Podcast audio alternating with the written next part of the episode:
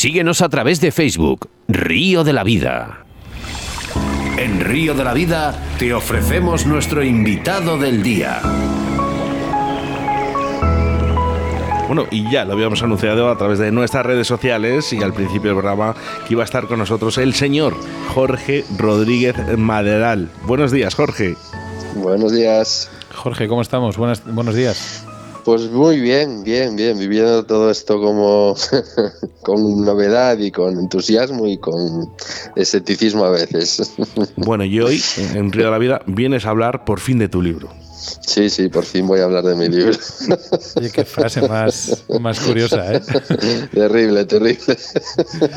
Jorge, biólogo, biólogo, divulgador, pescador y ahora, además, escritor. ¿no? Eh, bueno, ¿en qué momento se le parece mete demasiado la cabeza? grande esa, esa, palabra es muy grande. No, no, escritor se puede decir a una persona que escribe un libro de papel físico, no sé. además. Bueno, sí, puede ser. Antes que aún, no digo que los de digital no sean escritores, pero realmente Ya, cada ya, vez, ya. cada vez Ya, cuesta ya. más ver un libro en nuestras estanterías Sí. y poder leerlo. Sí, es cierto, es cierto, es cierto. Pero bueno, ya sabes que yo soy un romántico y, y yo necesitaba tenerlo físicamente. O sea que. Háblanos un poquito de este libro. ¿Cómo se llama? Bueno, se llama La mosca de salmón. Bueno, es- a ver, en este libro hay muchos guiños a muchas cosas, ¿no? Eh, se llama La mosca de salmón eh, y luego apuntes y reflexiones sobre su atado. Se llama La mosca de salmón porque uno de los libros más conocidos de los, de los clásicos que, se- que, de- que- que solemos eh, releer y releer para seguir aprendiendo eh, se llama así en inglés, ¿no? Y es de un, de un autor que se llama Kelson, que es uno de los míticos, ¿no? Entonces, bueno, era un guiño a, a esa época, a ese autor, que es uno de mis favoritos. Y luego los apuntes y reflexiones sobre su atado, pues porque no quería tener ese mismo título solamente. Y luego eh, también para dar un poco de una clave acerca de, de qué hay dentro, ¿no? de qué nos vamos a encontrar. Así que bueno, eh, así, así es, así es. Esa es la razón de- del título, ¿no? Aparte del título, si la gente ahora mismo entra en internet y pone Jorge Rodríguez Maderal o mismamente para que vean la foto, vemos en la portada, digamos, una especie como de mapa de la cuenca del río Narcea. ¿Por Sí, qué elegiste? Ya sabemos todo el mundo que el río Narcea es el río predilecto, en este caso para mí o para muchísimos Sí. pescadores, o en este caso para ti, para la pesca del salmón a mosca. Pero ¿por, por, qué, ¿por qué elegir esta portada? ¿Por qué poner esas moscas, el- el- el- los materiales de montaje? Háblanos un poquillo.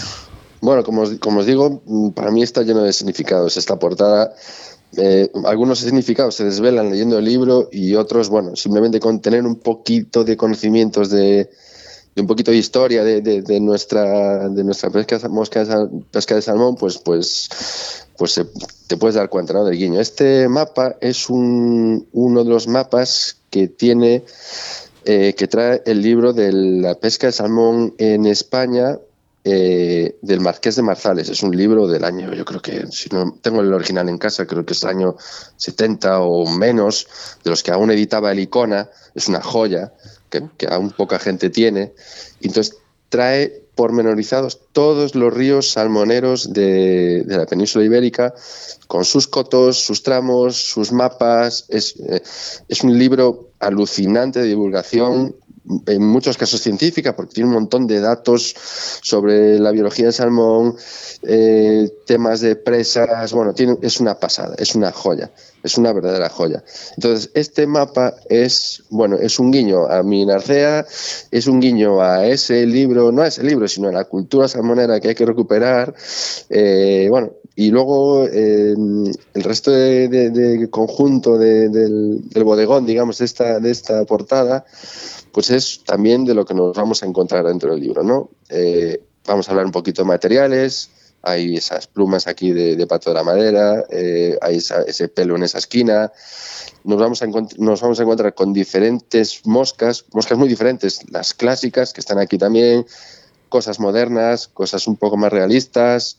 Nos vamos a encontrar el material de atado que usamos, tijeras, portabobinas, vamos a hablar de anzuelos, hay de todo. Entonces esta portada tiene eso, pues muchas lecturas, muchos significados, entonces tiene, en vez de, podía haber usado pues una foto de una mosca espectacular, ¿no?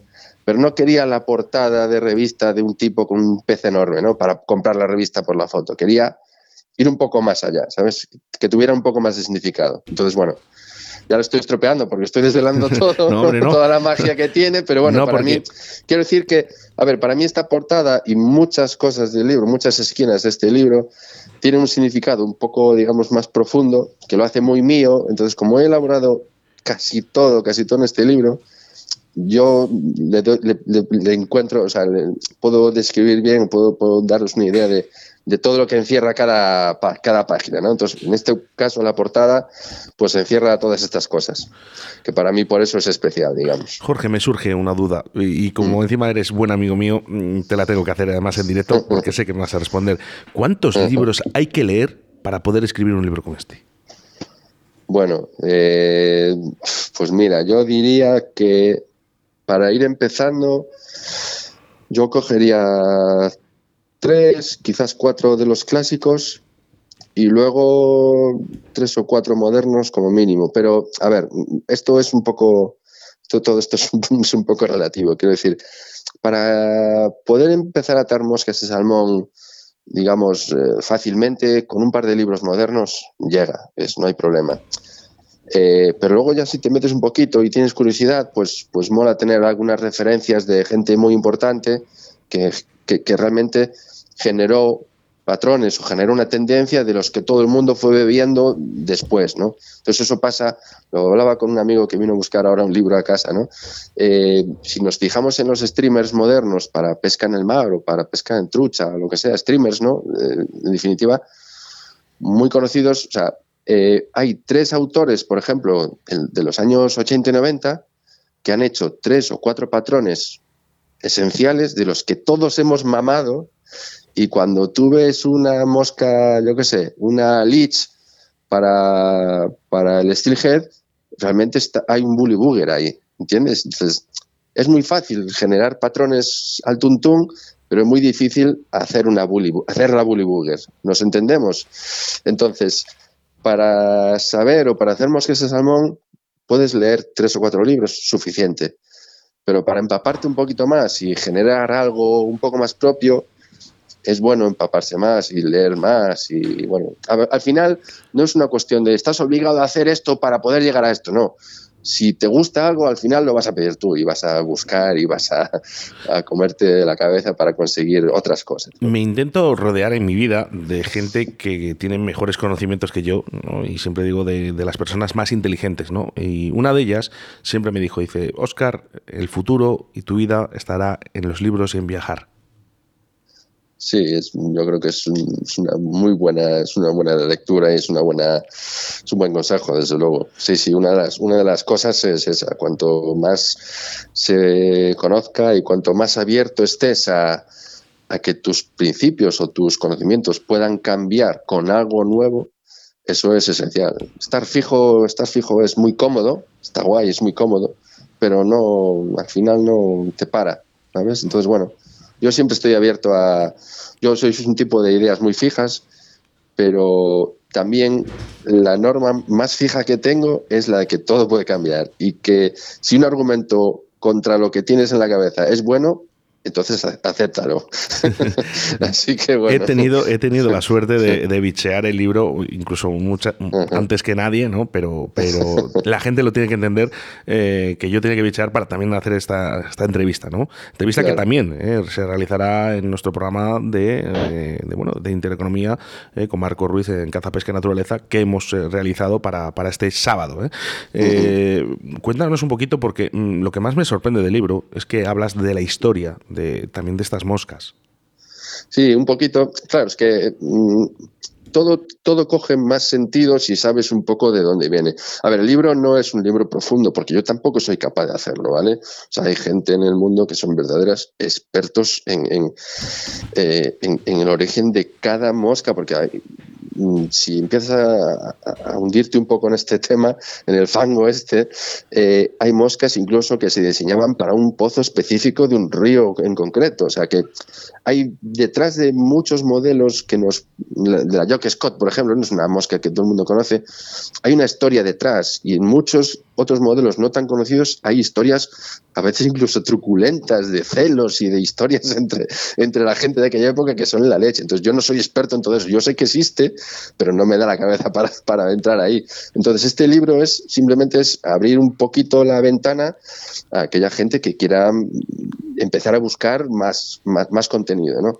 Entonces eh, yo hablo un poquito de el origen o las razones de algunos de los modelos clásicos o modernos, pero para abrir una puerta pequeñita y, el que quiera que se asome. ¿no? Yo, ya te digo, no soy, no soy un experto en las moscas de salmón al nivel que de gente que conozco que lo es, ¿no? Entonces no puedo explicar, no puedo escribir un libro tan, tan fuerte, pero y que además que se vendería mucho menos, pero, pero, pero es que hay mucho, hay muchísimo en, la historia de las moscas hay muchísimo, muchísimo. Es ah. inabarcable, inabarcable. Al final, Jorge, eh, yo lo veo de la manera en que, porque por ejemplo, mira, si nos vamos al capítulo 3 que pones el método, ¿vale? Entras en, los conceptos de atado moderno y atado clásico. Sí. Eh, yo veo el, No le he leído el libro, pero lo leeré y tengo la, tengo la esperanza de, te aseguro de, que lo leerás, te lo aseguro. De ver que este libro es un puente entre lo clásico y lo moderno. O sea, para poder. Me explico, o sea, viendo eh, ahora mismo el índice se puede entrar desde, o sea, hay muchas veces tú bien has dicho que tienes que leer varios libros, ¿vale? Para poder mm. escribir un libro como el que has escrito tú. Hay mucha mm. gente que, dirá, bueno, pues es que yo tengo que comprar un libro para saber los atados clásicos, un libro nuevo ahora para saber los atados modernos. O sea, digamos que puede ser un puente este libro para la gente que sepa diferenciar y a la vez poder hacer atados modernos y clásicos. Sí, sí, sí, totalmente, totalmente. Este libro, eh, por lo generalista que es, porque trato de... Eh, a ver, yo creo que sin, no podemos hacer cosas modernas sin entender un poco el pasado. Entonces, bueno, he querido eh, mm, plasmarlo todo porque, como decía, quiero que sea una puerta abierta para que el que quiera acercarse lo tenga todo en, en un libro. Eh, todo para poder empezar, ¿vale? Esto es como lo de como lo de la universidad, ¿no? Que te enseñan un montón de cosas y te sirven para, pero luego tienes que, seguir, ¿no? Esto, eh, aquí vamos a ver eh, técnicas de atado moderno, aunque el atado moderno es interminable, eh, aquí he recopilado técnicas y patrones modernos que, bueno, ya te digo que todo esto sigue evolucionando, entonces no son estos cuatro que muestro, hay muchos más. Luego he atado, he mostrado patrones clásicos también estándar que sirven para hacer un montón de cosas más, ¿no? Entonces, eh, el que quiera tener una idea muy general de lo que es un concepto tan amplio, tan amplísimo como es el de la mosca de salmón, sí, por supuesto, va a ser muy útil. Lo tengo, lo tengo clarísimo. Y sobre todo va a ahorrar muchas horas de búsqueda entre libros en inglés. Eh, lo que vas a quitar son años, de trabajar mucha gente que, claro, que, que lo que todos queremos es llegar allí y, saber eh, todo en, dos minutos, ¿no? Bueno, pues claro, de un libro como este. Y si puede, y si puede ser gratis. Eso es. pero, pero sí, es cierto que, que, yo creo que yo creo que va a ser útil en ese sentido porque porque va a ahorrar, sí, sí, va a ahorrar mucho tiempo y muchas quebraderas a, quebraderos de cabeza a gente que, bueno, que a lo mejor no entraba en esto por, por, o, por, pereza o por dificultad muchas veces de, de, acercarse a la información, ¿no? de llegar a la información. Entonces, bueno, yo, yo creo que, que va a ser útil, yo creo que va a ser útil a, a gente, sí. Hola Jorge, yo quería hacerte una, una reflexión que he visto, ¿no? Que, estamos muy metidos ¿no? en el concepto de lo que es la mosca de salmón purista y tal, pero, pero ¿cómo ves tú el, concepto de coger los salmones que ha pasado recientemente, ¿no? De, de cogerlos con ninfas simples y sencillas, ¿no? Entonces, eso ha revolucionado un poco el concepto de pescarlos con mosca, ¿no? Eh, tú tratas de que un salmón suba arriba a superficie a coger una mosca muy bonita, con unos plumajes maravillosos, pero eh, también es efectivo una ninfa simple y tal que va bajando por el fondo. ¿Cómo ves eso? ¿Cómo, cómo lo conceptúas tú? Bueno, yo, yo creo que, mm, como buen gallego, creo que todo es, todo es relativo, ¿no?